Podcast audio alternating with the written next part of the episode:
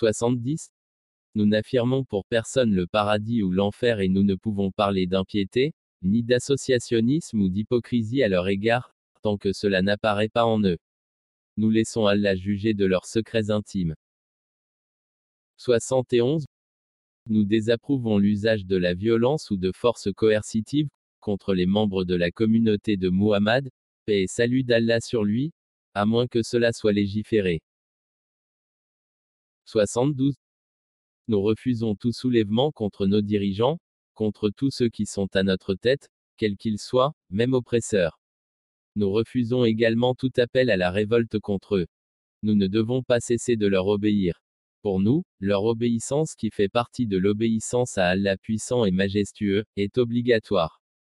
Nous implorons en leur faveur l'amélioration et la grâce d'Allah. 73. Nous suivons la voie du prophète et nous nous joignons à la communauté. Nous évitons toute forme de sectarisme, de divergence et de division. 74. Nous aimons les êtres loyaux et justes et détestons les êtres perfides et injustes. 75. Nous disons, Allah est plus savant, pour toute question échappant à notre connaissance. 76.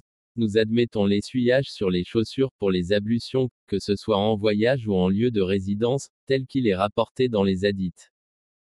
77.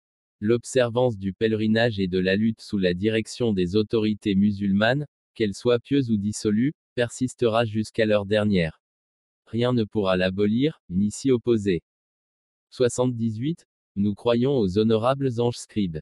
Allah les a dépêchés auprès de nous en tant que gardiens.